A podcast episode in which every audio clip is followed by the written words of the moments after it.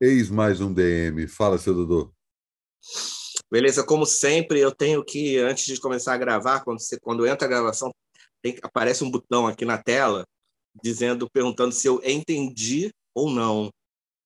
E aí isso sempre me causa uma, uma é maravilhoso começar a gravar um DM com tendo que decidir se eu entendi ou não, né?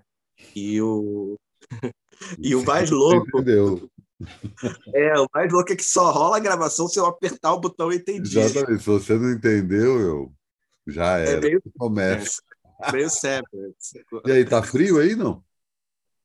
Pô, aqui encasacado, tá um calor de mais ou menos uns 29 graus. Perdão, tá um frio congelante de mais ou menos uns 29 graus. Que isso. Tá, tá brabo, tá brabo, cara. Mas enfim, as coisas vão. Tá frio como a morte, né, cara? Como a morte tem rondado, né, a, a, a nossas vidas nos últimos dias, né? A vida Total. do, do mundo, né? Do, Não só nos últimos dias, nos últimos anos, né? É, é como uma espécie de, de império da, da, da morte. Mas eu estava vendo o, o, o, o, o Roda Viva do Gilberto Gil. Quando terminou o Roda Viva do Gilberto Gil, eu tive uma impressão muito escrota, assim, de escroto assim. Eu sou um escroto, no sentido que eu pensei, putz, cara, a impressão que eu tenho é que tudo de ruim que existe no mundo existe para poder balancear o fato de existir o Gilberto Gil no mundo. Porque o Gilberto Gil é uma coisa tão, tão inacreditavelmente maravilhosa que para poder con- contrabalancear esse bem tão imenso que é o Gilberto Gil, tem que ter muita coisa ruim para poder ter um balanço na, na força, sabe? Tem que ter o lado o lado ruim da força tem que ser é, muito enorme. É, enfim, foi uma pressão escrota, mas é uma impressão clara, assim. Você fica assim muito, muito, é, muito impactado depois de passar um dia vendo é, massacre na, na, na Vila Cruzeiro, é, massacre na, na, em escola americana no Texas. É, depois de você ficar vendo essas coisas, você é, de repente se deparar com o Gilberto Gil e com o modo do, do Gil é, processar é, a vida, né? E, e- e processar e, e- processar e explicar a vida, né? É, e, e tudo isso com com a, a bagagem é, é, de idade que ele tem, de, de, de ser um preto velho. Bicho, é impressionante. Quando chega na. No, no, a partir do, de metade do, do, do programa para frente, eles começam só a falar de morte e da morte do Gilberto Gil. É, porque é, é, eles piram, o- o- os entrevistadores piram. Eu também piraria se eu estivesse ali. Eles começam a querer é, é, é, a ficar desesperados com o primeiro bloco e falam, cara, esse cara vai morrer. Começa a perguntar, Gil, como é que é, como é que vai, como é que a gente faz depois de você morrer? Como é que que, que a gente faz? Deixa alguma, deixa alguma, alguma receita, faz alguma coisa as perguntas todas começaram a, a ser nesse sentido, a- até por questões de, de- da, da questão da ancestralidade, não ser um tabu para quem é preto falar sobre isso. E o Gil tem aquela música é, que virou há pouco tempo, descobriu, redescobriu-se e virou uma música cult, que é Não Tenho Medo da Morte. Aham. E que é uma música antiga dele, mas que virou cult agora, depois que ele fez o show de 50 anos junto com, com Caetano. E Ele depois toca que ele quase morreu, né, cara? Oi? E depois que ele quase morreu, né? O Gil passou por um. Exato, exato. Eu acho que, ele, acho que ele tirou essa música, botou essa música de volta no repertório dele depois que ele fez a operação no coração e tudo mais. Então, é, e aí, bicho, acontece, vai acontecendo uma coisa muito estranha. Ele vai, ele vai se tornando um vapor, o Gil, enquanto ele vai respondendo perguntas de morte, sobre a morte dele mesmo, ele mesmo vai se desencarnando. Ele vai se preparando a, a, a bancada em volta e o espectador para a ida dele. É uma parada muito Star Wars, sacou? Aham. Ele vai muito preparando, ele já vai falando, galera, pô, olha só, é, faz parte do processo, é, eu tenho que ir, é, o que eu espero encontrar depois da vida é isso, é aquilo, é aquilo outro, o que eu vivi é aquilo. Quem continuar vivo vai continuar fazendo isso, isso e aquilo. E, e eu, sabe, é, é, nossa, ele vai, ele vai, as respostas dele vão ficando cada vez mais vaporosas, vão, vão ficando cada vez menos umas respostas de pessoa viva, no sentido ocidental, de, que é estar vivo, e começam a se transformar em palavras de um de um fantasma, tipo de um Obi-Wan Kenobi, de um de um é, é muito louco a sensação que você vai ter. É, eu não vi especificamente essa entrevista, mas eu acho que o Gil ele tem uma coisa que muita gente tira ele de Locke por isso, né? Ah, porque às vezes o Gil engata umas conversas que aí ele parece perder completamente o sentido. Ele parece levar uma conversa, às vezes faz uma pergunta trivial, uma coisa ali. Eu já entrevistei o Gil algumas vezes, né? Foi, eu já te contei, né? Que a primeira pessoa que eu entrevistei na vida foi o Gil. Feito. E foi um, um choque, assim, é, é, o Gil quem me chama de Matias pela primeira vez, né? Tá certo que meu pai já era Matias, mas eu estava ali naquele momento ali, tipo, ah, não era mais o Bicudo, que era o apelido que eu tinha em Brasília, que acabou indo para a Unicamp, porque eu pareço com o cara que vira o lobisomem, o bicudo o lobisomem. Sim, é, tá? adoro, adoro esse desenho, cara. É, o cara que vira o bicudo é a minha cara. E aí, aí é o meu apelido em Brasília. E quando eu fui entrevistar o Gil, o Gil me chamou de Matias. Ele não me chamou de Alexandre. E aí, desde então, eu sou Matias. Então, assumi isso aí, tá certo que meu pai vai falar, porra, como assim? Tu é Matias desde que tu nasceu. Todo mundo da família do meu pai é Matias. Mas o tem essa essa coisa e toda vez que eu encontro o Gil, ele lembra de mim. Ô, Matias, não sei o quê. Não sei se ele lembra que foi a primeira entrevista que eu já falei isso para ele algumas vezes. Mas ele tem essa coisa que a, quando você está entrevistando o Gil, parece que hoje menos, sabe? Eu acho que o tempo que ele foi ministro, ele inclusive conseguiu ser mais conciso, um monte de coisa, né? Ser mais objetivo no texto mas ele tinha uma coisa muito expansiva, que é exatamente essa coisa meio gasosa, e não necessariamente diz respeito ao fato dele estar tá desencarnando, mas o fato dele deixar com que o pensamento flua sem que necessariamente ele siga uma lógica cartesiana. Né? Ó, cara, eu vou aqui, se quiser, me acompanha. Eu estou indo, eu estou indo. E, tipo, eu sempre acompanho, Gil. Saca? Não, desculpa, eu me, eu me, expressei mal, cara. É porque ele começou a falar, na verdade, como ele na, no passado. Ele já ah, começou. Ele se referindo a ele na terceira pessoa. Isso, ele vai começando, não terceira pessoa, mas no, no, no tempo verbal. Como se ele já tivesse ido. Mas como eu morri, ele falando. É, sim, é olha, ele já tô, eu já estou no processo de ida. Sabe aquela coisa que tem no final do Senhor dos Anéis, que é aquela, aquela despedida que não tem sem fim? Sim eu nunca os vi caras. No final, eles pegam um barco, todos os heróis, eles não morrem, eles pegam um barco que vai para o paraíso. É, e aí ele tem, tem uma despedida enorme de 15 minutos, e aí essa despedida o, tem um mago, que é o Ian McKellen, que fica. Esqueci o nome do mago. É, Gandalf. Hã? Gandalf, né? Gandalf fica falando. Ele começa a Gandalfear o Gil, ele começa a, a, a falar como uma coisa, sabe? Olha, eu já fui, como se ele estivesse consolando, como se as pessoas estivessem no velório dele e ele mesmo estivesse consolando as pessoas, sabe? Dizendo, olha, eu fui, mas olha, eu fui feliz e, e vai ficar tudo bem. E, e, e, olha, eu tô, eu tô gostando desse, desse processo de, ele, eu, essa, essa frase foi muito foda dele.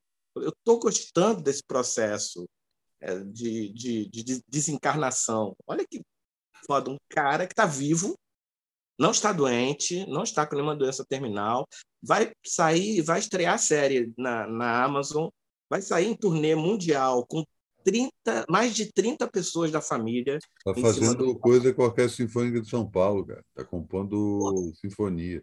Está compondo, tá compondo e o cara falando nesse nível, falando, olha... É... Um dos maiores instrumentistas vivos do Brasil O herdeiro do João Gilberto é alguém que no violão é um monstro no Brasil hoje, esse alguém é Gilberto Gil. Não bastasse é. tudo isso que ele representa, só o fato. Pá, não é Baden Powell, não é João Gilberto, é o Gil hoje, o violão do cara. E é uma coisa impressionante. É, uma coisa é, impressionante. É, é impressionante, é impressionante. Então, é, ele começou, eu, eu me expressei mal, ele começou a se referir no, no, no passado, e aí eu, eu já tinha falado para ti quando eu tive com, com os índios Navarro, é, num estudo que eu fiz para o meu. É, é, para minha classificação final de estudo de, mestrado em linguística, eu fui para os Estados Unidos e fiquei um tempo com os índios Navarro. E os índios, na, na fronteira com o Novo México, com, com, com o México. E aí, é... não, na fronteira do Novo, Novo México, Arizona. Novo México não faz fronteira com o México. E aí, é... os índios, eles se referem ao passado com o verbo no futuro do presente uhum. e se uhum. referem ao passado com o verbo... Isso aí. É, com o verbo do passado com o verbo no futuro, e se refere ao, ao verbo se refere ao futuro com o verbo no passado. E aí eles falam da, da, da, da, que nós somos arrogantes em se referir ao futuro com o verbo no futuro, porque você dizer que amanhã, amanhã vamos gravar um DM. É muita arrogância porque a gente está desrespeitando o que, tudo que pode acontecer daqui até amanhã. Tudo que os orixás e os deuses podem fazer acontecer na nossa vida amanhã. A gente pode é, sofrer uma dor de barriga, a gente pode ter uma dor de barriga, a gente pode receber um telefonema de uma pessoa que está pedindo ajuda, a gente pode é, cair de bicicleta e ter que pode perder a voz, a gente pode perder a internet. É, é, tanta coisa dá para ficar o dia todo e a gente reduz esse tanta coisa a nada, né? Amanhã vamos gravar o DM. Então, é, quando correto, mais ou menos, seria a gente dizer assim: amanhã teremos, então, gravado o DM. Uhum. É mais ou menos essa sintaxe que eles usam. Para não perder o, o, acaso, os deuses do acaso, eles usam mais ou menos isso. Então, está combinado. Amanhã teremos ido ao cinema, às, às 20 horas. Uhum, uhum. Falar em cinema, Top Gun está estreando agora. É, Algum interesse? Zero. Eu não gosto nem do original. É mesmo? É, eu acho que ele é legal porque ele rende aquela piada que o Tarantino faz, né? No Amor à Prova de Bala. No, não, é no é num, num filme que não é do Tarantino, eu acho que é no filme do Linklater. E aí ele está numa festa, como Tarantino. É, é, é num filme que não é do Tarantino. Slacker? É no Slacker? É, no Slacker ou é naquele filme grunge que também que tinha singles, uma coisa assim. Ah, eu acho que não, acho que não. Aí ele está numa, tá numa, ele tá numa, numa festa. Ele está numa festa. E aí para, é, o filme para só para ter essa piada, para na festa para ele, ele tá tem uma pessoa, uma galera em volta, e ele está contando essa piada do você pode você pode voar na minha na minha raba, aí o outro fala não, é você que pode voar na minha raba. É, bom, o, o anteontem foi ou ontem foi, a gente está gravando esse dia um dia depois do Dia do Orgulho Nerd. nerd. Exato. Eu pergunto para você, Alexandre Matias, você se considera um nerd? Hoje não, mas eu acho que eu já me considerei. E mesmo porque o que quer dizer nerd hoje em dia é uma coisa bem diferente do que era quando eu era moleque. Né? A gente fala especificamente desse rótulo nerd, né? E aí tem toda uma discussão, porque tem gente que fala que é dia do orgulho geek. Né? E, de, e de onde veio, é, um, qual que é o motivo do dia 25 de maio, 24 de maio, é isso? Qual que é o dia? 25. 25 de maio ser considerado o dia do orgulho nerd. É o fato de ser o aniversário do Douglas Adams, é isso? Ou é o lançamento do Guia é, do é. das Galáxias? Lançamento do Mosteiro das Galáxias. E ao mesmo tempo é o dia do lançamento do Guerra nas Estrelas, né? É o mesmo dia. É. É o dia que, pela primeira vez, o filme do Jorge Lucas chega ao cinema e ele faz uma coisa para aparecer em mais de um cinema ao mesmo tempo, né? Ele consegue lançar o filme em rede que vira um padrão desde então. Então, mas aí é isso. Quando eu era moleque, nerd estava ligado especificamente ao filme A Revolta dos Nerds e os nerds eram aquelas pessoas que não eram os playboys da, da turma, não eram os caras que estavam ali, os protagonistas da história. Né?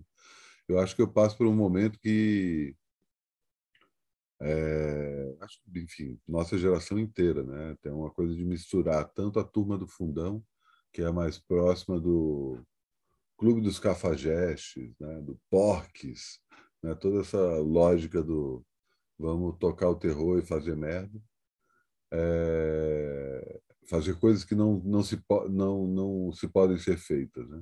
Vamos quebrar todas as regras junto com aquela molecada ali do, da Revolta dos Netos, que eu não lembro qual é o nome do filme em inglês, mas tem isso, é. né? Que, que são, eles não são propriamente a turma do fundão, eles são os, as é. vítimas do bullying.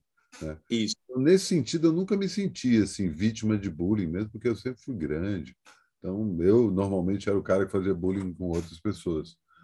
Mas tinha essa coisa de gostar de ficção científica, gostar de quadrinho, gostar de algumas referências que não eram tão óbvias. Você vai falar de cinema, né? Hoje em dia, tipo, qualquer um sabe o que é 2001, né? Mas essa quando a gente era moleque, 2001, porra, só nerd gosta dessa merda.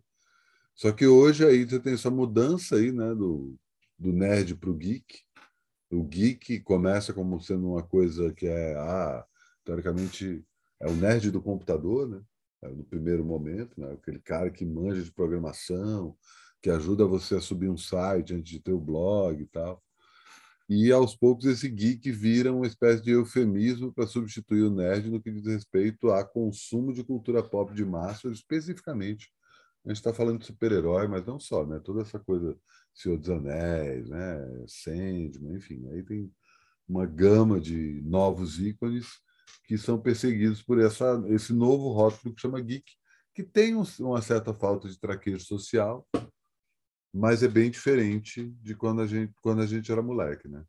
E aí tem um meio termo disso, né, que a gente costuma chamar isso de indie, que eu acho que é o que tem mais a ver com, com a, a forma como eu me sinto em relação a esse tipo de coisa, que é o nerd de música.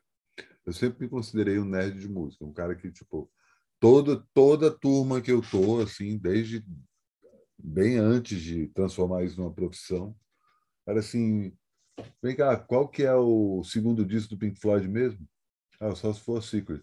Quem que produziu mesmo aquela música do que o John Lennon compôs no mesmo dia? Foi o Phil Spector Instant Karma saca? como é que é, como é que é aquela história lá do tríplice mistério do stop do do mistério do planeta? Ah é nascer, crescer e morrer, saca?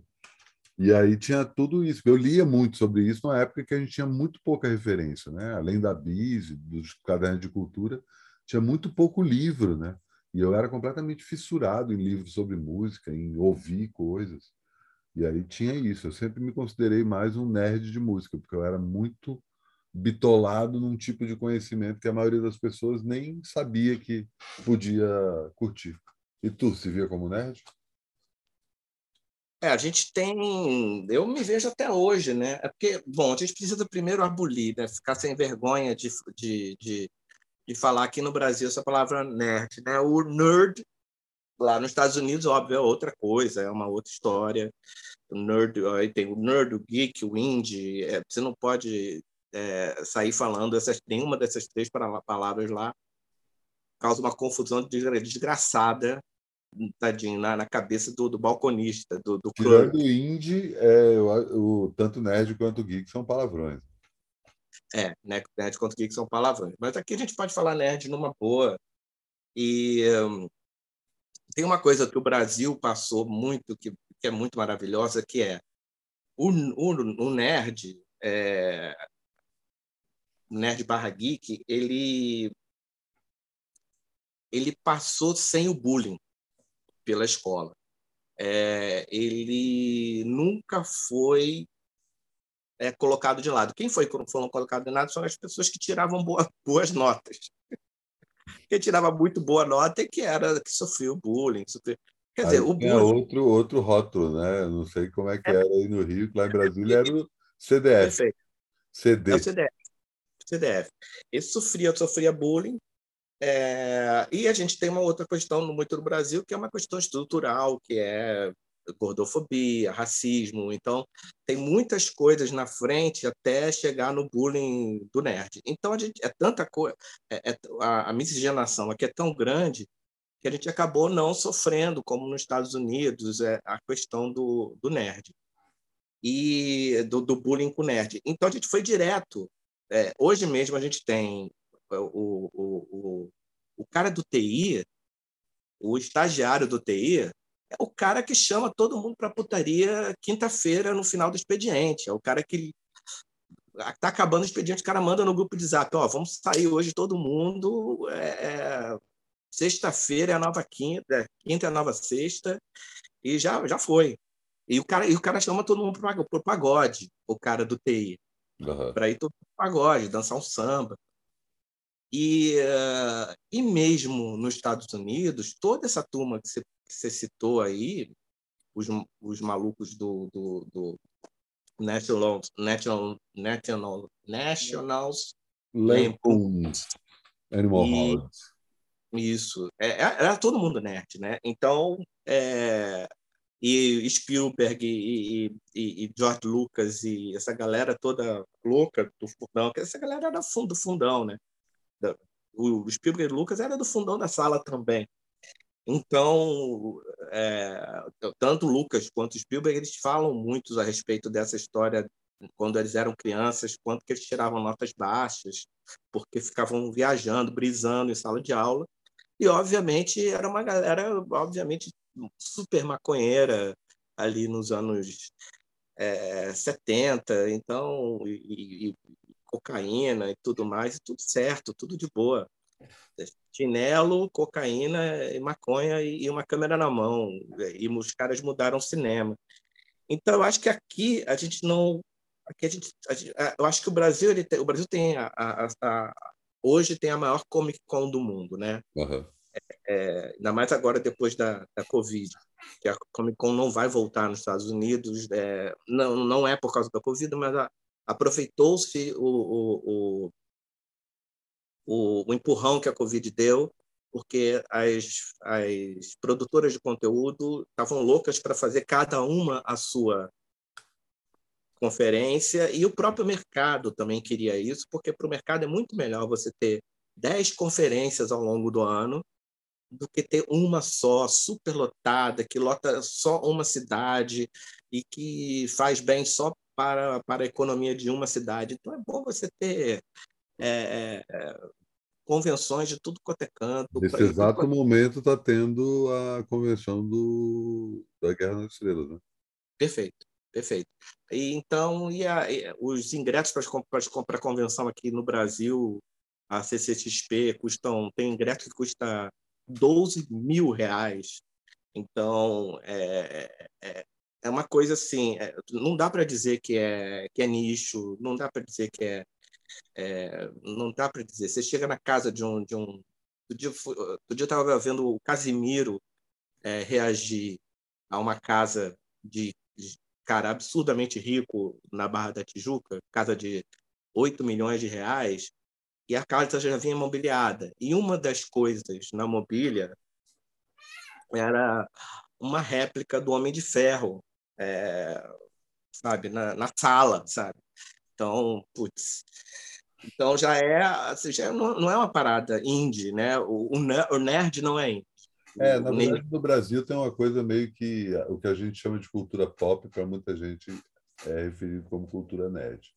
Perfeito, perfeito. É, na verdade, é cultura pop. E eu acho que a gente podia, no Brasil, no dia da cultura nerd, a gente podia. É uma bobagem a gente chamar de dia da cultura nerd. Eu entendo, porque, enfim, tem que se dar um nome, igual o dia do namorado, mas tinha que chamar dia da cultura pop. A verdade é, é essa. Total, total. E pronto, e aí vamos embora. O negócio é que se chamasse dia da cultura pop, aí, tipo, patrocinadores da Anitta iam querer colocar um show da Anitta no, no meio do rolê ia ser uma confusão. Assim, é, mas isso, ao mesmo tempo, é uma coisa que eu, eu fico me pego pensando diversas vezes. Assim, como é que esse tipo de celebração não acontece no que diz respeito à música? Né? Quando a gente está falando uma, o mais perto disso que você tem É, ou essas exposições, tipo ah, a exposição do David Bowie, exposição do Pink Floyd, ou o próprio show, né? Você não tem uma convenção do Metallica. Você até tem algumas coisas, sei lá, por exemplo, o que o Wilco faz, por exemplo, a semana do Wilco, Wilco Week. E eles vão lá e fazem a curadoria disso. Isso já é um caminho para esse lado, mas tipo, a Beyoncé podia fazer isso, o Drake podia fazer isso, a Rihanna podia fazer isso. É, podia. Ela podia fazer do tamanho, uma convenção do tamanho da, da, da Comic Con californiana, que claro. ia dar a mesma quantidade de gente. Eu não sei, eu acho que simplesmente porque dá mais lucro você montar um show com um palco, é, cobrar o ingresso, lotar com 80 mil pessoas e ir embora para casa, desmontar é, o palco. Mas, é uma convenção com sete dias. É, mas aí você consegue explorar outras coisas que não necessariamente são música, sabe? Você pode chamar gente para fazer palestras de assuntos que o artista acha que são importantes, ou trazer filmes, ou trazer exposições, ou, sei lá, coisas de, sei lá, misticismo, ou é, saúde. Isso, isso, tem, isso tem um pouquinho... É um pouquinho, um pouquinho a, a, aquela convenção lá do, de Austin, né? O South by Southwest. O South by Southwest. É, é, é por aí. Né? É, é bem por ali e é, mas eu, mas pois é, mas eu procuraria... Os próprios festivais eles têm isso. É, eles estão eles estão caminhando para isso. Eu acho que a gente pode, você pode, acho, acho que isso agora pensando bem. Que já tem, eu não vou lembrar agora, mas já existem os festivais, como o próprio Will que eu citei, festivais de uma banda, né? Uma banda vai lá e faz o festival dela mesmo. É quase que o Lollapalooza foi isso, né?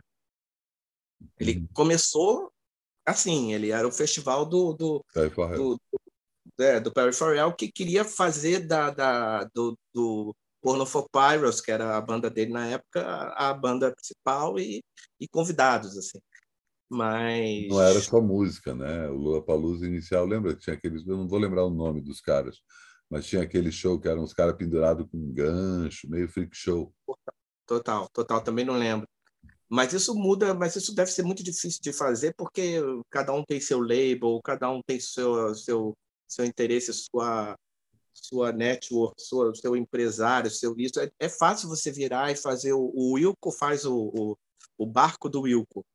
É, o, perdão, Wilco não, o Wizard. Wizard faz o barco, barco do Wizard. Já não tem mais há um tempo, né? Porque o Wizard está meio zoado mas fez alguns anos e eram mas eram sempre as mesmas bandas amigas assim fazendo eu Roberto acho Carlos faz né Oi Roberto Carlos faz o cruzeiro dele faz o cruzeiro do mas eu acho que essa questão do South by Southwest eu acho que ela eu, eu gostaria muito de ver isso acontecendo com com toda vez que tivesse um, um Rock in Rio tivesse um paralelamente um South by Southwest bancado pelo algo como um South by Southwest bancado pelo Rock in Rio, sabe? Total. É, é, como por exemplo teve agora essa convenção aqui que eu participei a Rio to See, é, era preço preço de, de, de, de Rock in Rio e, e, já está já estão esgotados o ingresso do ano que vem, que é, é começou a vender assim que acabou Aliás, e... Dodô, o que, que você foi fazer na Rio TC? Pô, bicho, eu fui falar sobre metaverso. Não, mas não era só isso, né? Não teve a revelação? Ih, rapaz, boa! Nossa, cara, você acabou de desbloquear um, né, uma coisa de nós dois aqui que a gente não contava, né? Como sempre, transparência com o nosso eleitor, é, que é o que nos faz serem eleitos. O pessoal, é o seguinte, é, vocês sabem, né, que eu estou escrevendo, que eu escrevi durante um tempão uma série para Netflix e nunca podia falar aqui porque tem, você não, essa é uma coisa chatíssima de mercado, muito frustrante, que é, enquanto você está trabalhando num projeto, você não pode falar dele. Só depois que, que a, o, departamento de marketing da empresa multinacional cara lá dos Estados Unidos, da, aí você aí você pode falar, pode, isso não é falar é, aqui, como eu estou falando, você não pode falar com a família. É uma coisa muito louca. As pessoas ficam achando que, na época que eu estava trabalhando, as pessoas achavam que eu estava planejando algum crime, alguma coisa assim, porque eu ficava horas e, e, e ficava tendo reuniões assim com salas de roteiro e, e, e, a série que a gente escreve envolve é, criminalidade, então a gente ficava falando sobre criminalidade, então eu só ficava bom. O que acontece é que esse embargo acabou e a gente, a gente ficava falando, pô, eu tô louco para falar, Matias, tô louco para falar, e a gente esquecia, a gente ficava aqui desembestando a conversar e toda vez que a gente desligava, apertava o botão aqui, tchau, acabou o, o, o DM da semana. Aí a gente lembrava, putz, esquecemos de falar. Na próxima a gente lembra, e a gente não lembrava. Na próxima a gente lembra, não lembrava. E aí pronto. Pronto, pronto. O Matias conseguiu desbloquear. E mesmo assim, quase que eu bloqueei de novo, porque eu bloqueei mesmo. Eu fui, eu fui mesmo falar sobre metaverso, é, mas no mesmo evento, foi um evento onde foram é, anunciadas todas as, as, as novas séries de todos os players no Brasil, etc. E aí, finalmente, a minha sériezinha foi. É... E aí vamos ter pela primeira mão, falando bem sério agora, falando pela primeira mão, é... muito provavelmente essa série só vai estrear, perdão, com certeza, já está marcado, essa série vai estrear em junho do ano que vem. Agora, muito provavelmente, é só se vai ter é, conversas, é, histórias de bastidores, coisas que eu vou falar aqui agora, entrevistas a respeito da série, etc., só em junho do ano que vem. Então, em primeira mão, mas assim, com um ano de, de, de, de, de, de de, de antecedência. Seguinte, é, o nome da série é Candelária e ela ficcionaliza os, o massacre da Candelária. É, o massacre da Candelária vai completar 30 anos em junho de 2023. E assim surgiu a ideia de fazer um, uma espécie de Olhos que Condenam, é, série da Ava DuVernay, é, que também baseada num caso é, num caso verídico acontecido em Nova York, no Central Park, com crianças pretas. É, aqui no Brasil não foram é, é, exatamente só crianças pretas que foram assassinadas, foram mas majoritariamente crianças pretas. A gente montou uma sala de roteiro só com crianças pretas. O showrunner é um, crianças. Não. não, cara, que crianças pretas na sala Oi? de roteiro. Você falou, a gente fez uma sala de roteiro só com crianças pretas. Foi bom, foi bom. Adultos pretos. É, o, o, o, o, a série, é, ela só tem crianças pretas, as, as, os personagens, né? É, só tem, então a gente fez uma, uma sala só com, só com roteiristas pretos. E aí a gente. É, e aí há um grande debate que, que é muito interessante, que entre os realizadores negros no mundo, não só no Brasil, é, que são. É, a gente pode dividir em dois, que é como representar a violência sobre corpos negros em audiovisual, em peças de audiovisual. O que isso quer dizer exatamente?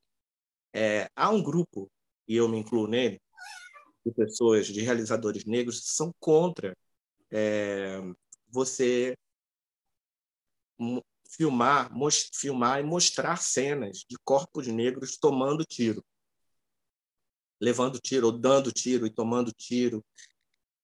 E esse mesmo grupo é um grupo que está batalhando para reequilibrar o jogo de forças e parar de todas as séries negras serem séries sobre violência e tragédia e passarem a ser séries sobre como nos Estados Unidos a gente tem um maluco no pedaço a gente tem o tinha o desgraçado do Bill Cosby Show desgraçado está preso hoje por inúmeras acusações de, de, de assédio.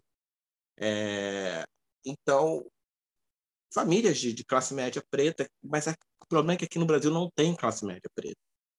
É, a quantidade de pretos nos Estados Unidos é muito menor, então isso talvez tenha favorecido o surgimento de uma classe média preta lá. É, então, e aqui, não só isso, mas a, a tal da famigerada miscigenação deixou e deixa até hoje muita gente preta não sabendo que é preta, não achando, ou não achando que é preta, então não, não caindo na, na real de que está sendo vítima de um.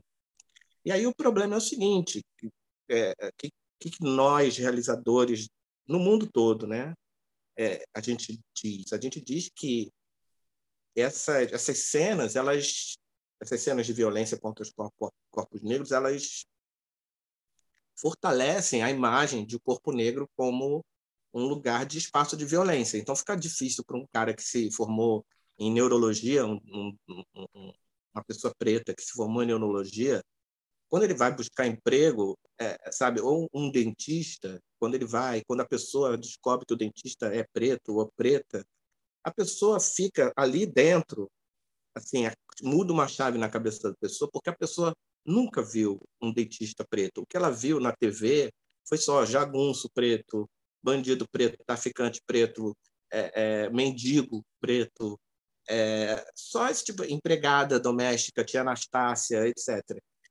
Então, é, há uma galera muito grande que é totalmente, assim como no feminismo, é, tem uma galera que é super contra o que está acontecendo há alguns anos com a série Handmaid's Tale, que fica só torturando mulheres o tempo todo e, e, e você fica reforçando aquele aquele aquele padrão de, de mulher é, torturada e faz uma um pornô da tortura.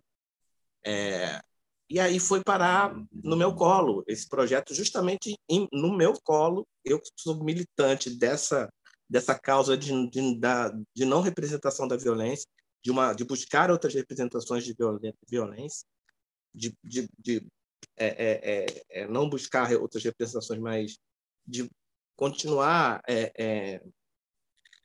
é, denunciando a violência sem precisar mostrá-la graficamente, né?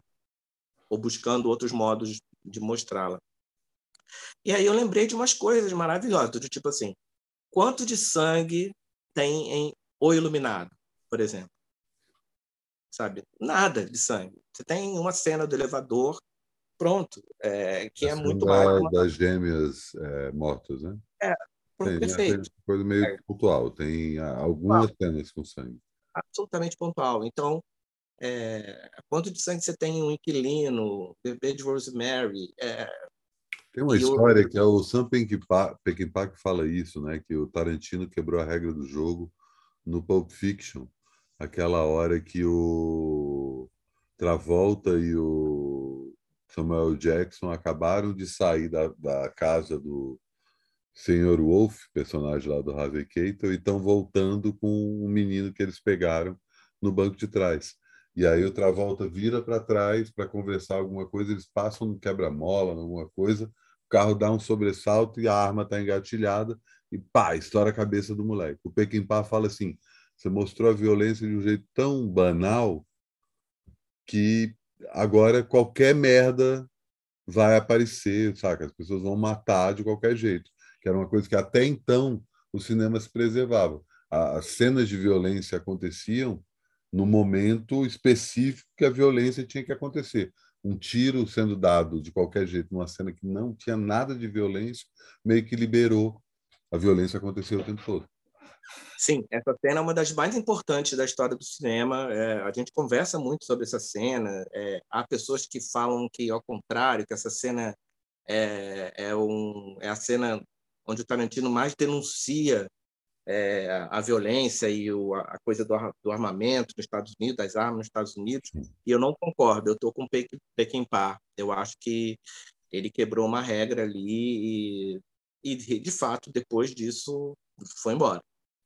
É, então, como a gente ia fazer, né? Uma, como é que a gente faz uma série para Netflix sobre pessoas pretas sendo assassinadas?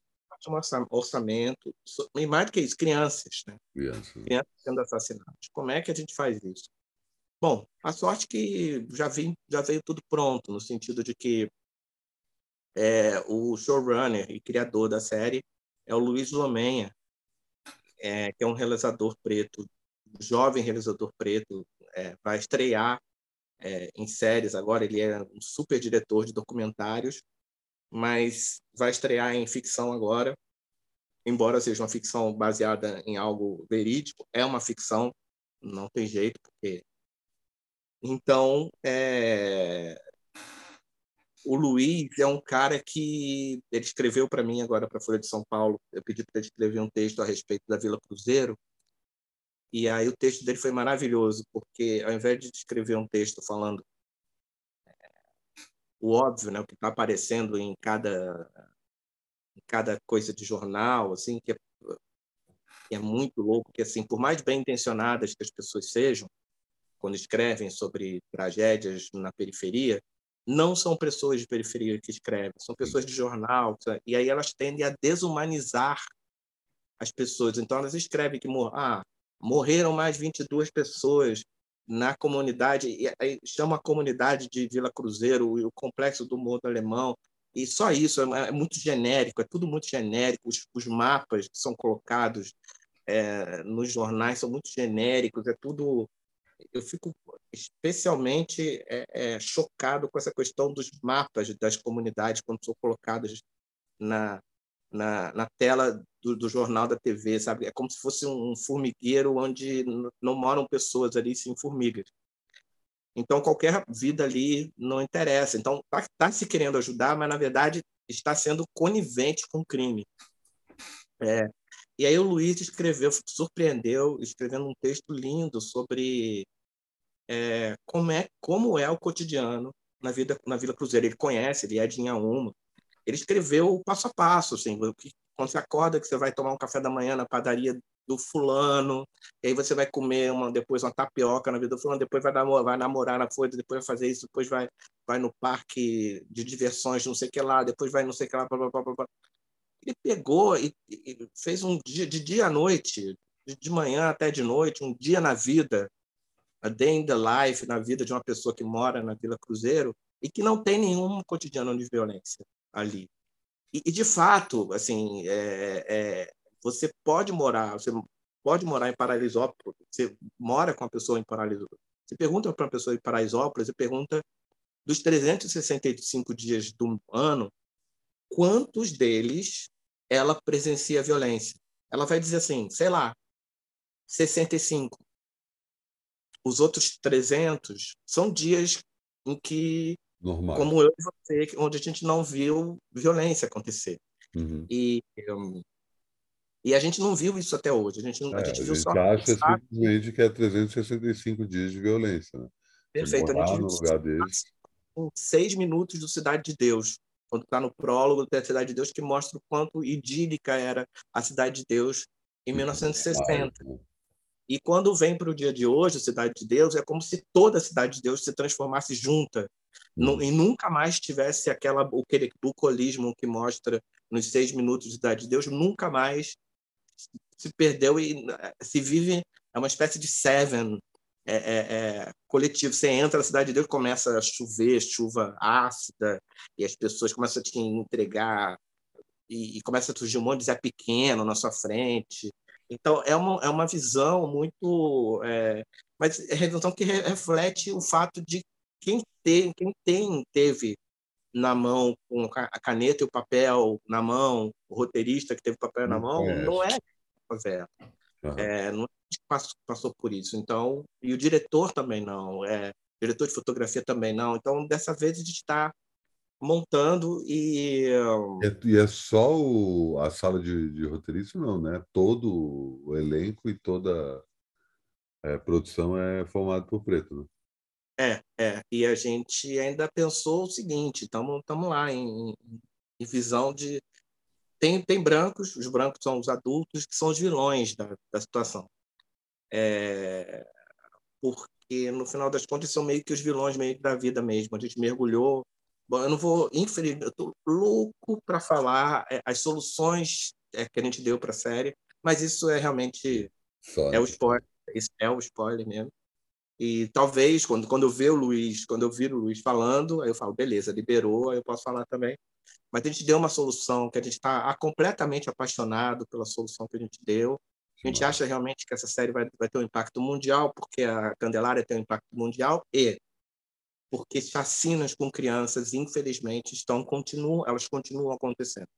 Total. Então, sejam crianças é, é, é, de rua no Rio de Janeiro, sejam crianças de escola é, nos Estados Unidos. Total. Então, a gente está muito feliz. O, o, os, a série ela tá, ela terminou a escalação de, de, de, elenco, o que foi uma coisa bastante histórica, porque todos os personagens principais são crianças. Então, todas estão estreando. São pessoas que você nunca viu na vida. Demais. Então, é, é, o, foram quase 3 mil crianças sendo, sendo ouvidas, assim, é, é, é, prestando papel desde criança pequena, criada em classe média alta, até criança de, de sinal de rua, de farol de rua, que vende, vende bala no meio da rua e que vai se tornar uma estrela tão grande quanto o Stranger Things. É, a gente a gente aposta nisso, a gente torce por isso, enfim. É, e, e mais o que eu posso falar é que já está é pronto, que... já filmaram, está tudo filmado, editado. Não, não. é que a gente está, a fase agora está, terminamos o, bom, primeiro é roteiro, roteiro, roteiro, roteiro, incessar, é, incessar, incessante, trabalho de roteiro, é, muito mais, é, sei lá, é, você tem uma ideia de como é, para o nosso eleitor ter uma ideia de quanto se trabalha num roteiro e quanto se trabalha, quanto tempo se trabalha no roteiro, em quanto tempo se trabalha num, filmando o roteiro, produzindo aquilo que foi escrito. É, Bacurau foi escrito durante oito anos e foi filmado durante oito semanas. Então, é, o, o, tempo mesmo é, é, da escrita, escrita, escrita. E a grande lição, se alguém que esteja escutando a gente, que seja do meio, é, o meio, o segredo para um grande filme, para um, uma grande obra de audiovisual é o roteiro. É, o que eu estou falando é meio que básico para qualquer pessoa que já entrou em, em aula de cinema, etc., em curso de cinema, mas que para quem está de bobeira aqui no YouTube, claro. vindo a gente falar, é roteiro, roteiro e, e carpintaria. É, é toda a coisa da Bíblia, né? Que você conta, cria ali todo um universo que não necessariamente vai ser exibido, mas você sabe ah, o signo da mãe do personagem que nunca aparece na série. Você sabe que o personagem se comporta dessa forma porque na Bíblia, esse enorme documento com todos os personagens está lá. Que dia Perfeito. que o cara nasceu, qual é o signo dele, por que, que ele reage dessa forma. E aí, e aí, por exemplo, a Bíblia de, de Star Wars, por exemplo, eu tenho, eu tenho, eu tenho, eu vou mandar para ti. Eu tenho a Bíblia dos Stranger Things, do, ah, do primeiro. E é e é uma maluquice abrir o do Stranger Things, porque os caras fazem um, um dossiê de cada um dos, das influências. Uhum. Mas falando da Bíblia do Star Wars, assim, é, tem, tem quase 200 páginas só sobre budismo, é, cantoísmo, shintoísmo, coisa que o George Lucas é, é, é ele encomenda né, para pessoas. É, existem o nome do, desse, dessa, dessa essa profissão é pesquisador. Você está uhum. lá, é contratado para pesquisar, para produzir uma Bíblia para um projeto. E aí, dependendo do que for, essa Bíblia pode ser gigante. Vai estrear agora na Globoplay um, uma série sobre o jogo, a história do jogo do bicho no Rio de Janeiro. Uhum. E aí, bom, a galera que fez a Bíblia, puxa, sofreu no sentido de que escreveu. É muito, eu acho bem louco isso, porque você escreve um, um negócio de 720 páginas que ninguém vê. Só quem vê é, é, é quem está trabalhando ali. São as três, quatro pessoas que estão trabalhando no roteiro. Uhum. E depois que acaba a Bíblia, você guarda ali para, tipo. É, é, é, é como é que é o nome? Caça Perdida. Você guarda ali aquela pesquisa toda. É, é muito louco. Muito louco isso. E aí é isso. É, Candelária estreia dia 23 de junho de 2023. Ou seja, tem um monte de três aqui. Dudu, acho que deu para a gente passar uma régua aí no nosso programa, deu para passar por vários assuntos, como sempre, encerrando aí com esse segredo que a gente já estava prometendo aí há um bom tempo. Antes de encerrar, né, não custa lembrar que entro aí de recesso, fico duas semaninhas fora, ainda não revelei para onde vou, ainda devo revelar aí na véspera da minha ida, e de repente a gente consegue fazer alguma coisa ou nesse momento, mas na volta certamente conto as novidades. Beleza? Cara, eu, eu outro dia tava, eu sonhei que a gente estava fazendo um DM é, FaceTime, tipo na rua, cada um estava na rua fazendo suas coisas, sei lá. Igual as pessoas fazem FaceTime, tá fazendo compra, estão fazendo FaceTime. Total. Tá fazendo DM durante o FaceTime. Eu achei, eu achei, achei a vibe bem boa, tá? A gente não tava, não tava desconfortável, não. A vibe tava boa. Volta aí para as origens do DM, que é as nossas trocas de áudio de WhatsApp gigantescas, né? De repente a gente volta para as raízes aí. Exatamente. Valeu, seu Dodô. Vamos falando aí. Abração, até já. Tchau.